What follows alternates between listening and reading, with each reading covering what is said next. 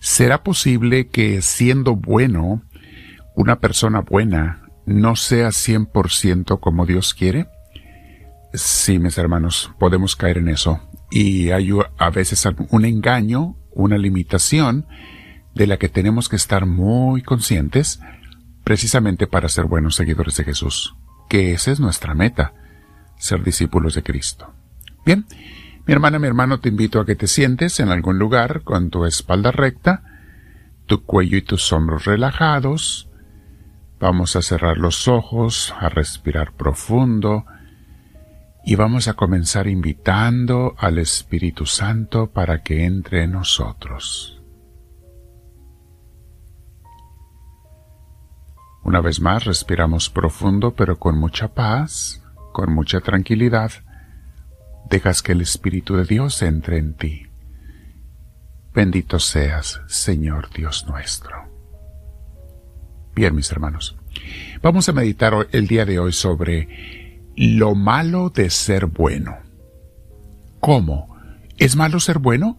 Claro que no, pero el saber que uno es bueno y conformarse con ello, eso es lo malo.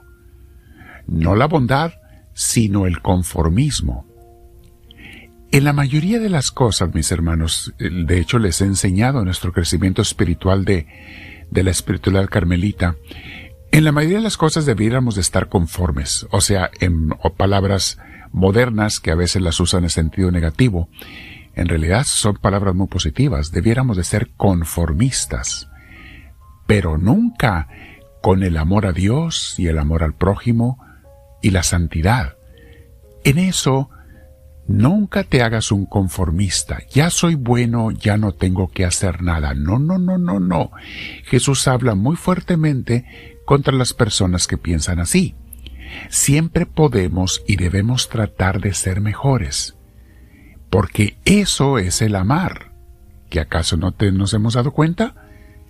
El estar constantemente buscando lo que le hace feliz al ser amado. Porque la gente que se conforma con lo que ya le da o le dio a su ser amado es la gente que mata el amor. Cuando oigo a parejas decir se acabó el amor, eh, gran parte de lo que me están diciendo es dejamos de hacer la lucha por hacernos felices uno al otro.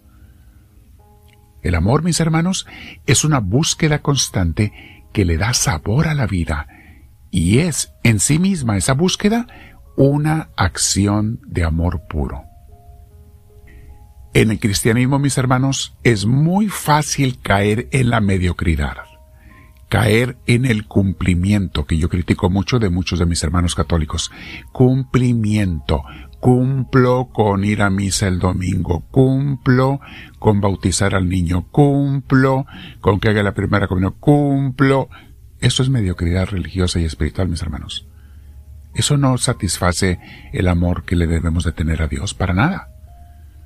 Nos sentimos buenos porque ya vamos a misa los domingos y dicen gentes, hay gente que dice, yo no robo, yo no mato, no le hago mal a nadie. Conclusión, soy una persona buena y con eso basta. ¿De veras? Tú te puedes engañar a ti misma, a ti mismo, pero no puedes engañar a Dios. Y Jesús nos habló muy claramente contra esa actitud.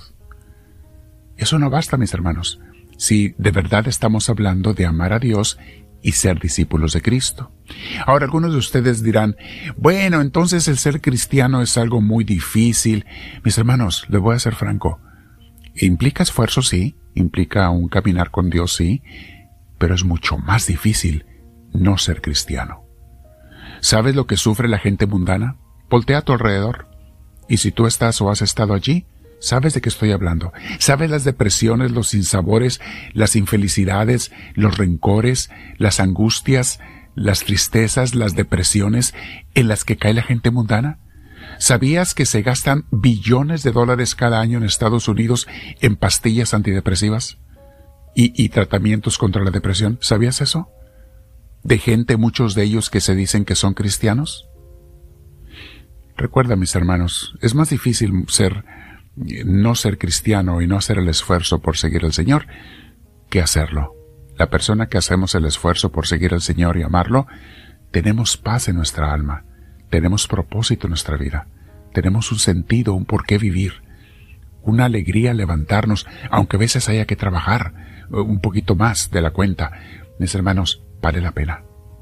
Recuerda las palabras de Jesús de ¿No todo el que me diga Señor, Señor entrará en el reino de los cielos?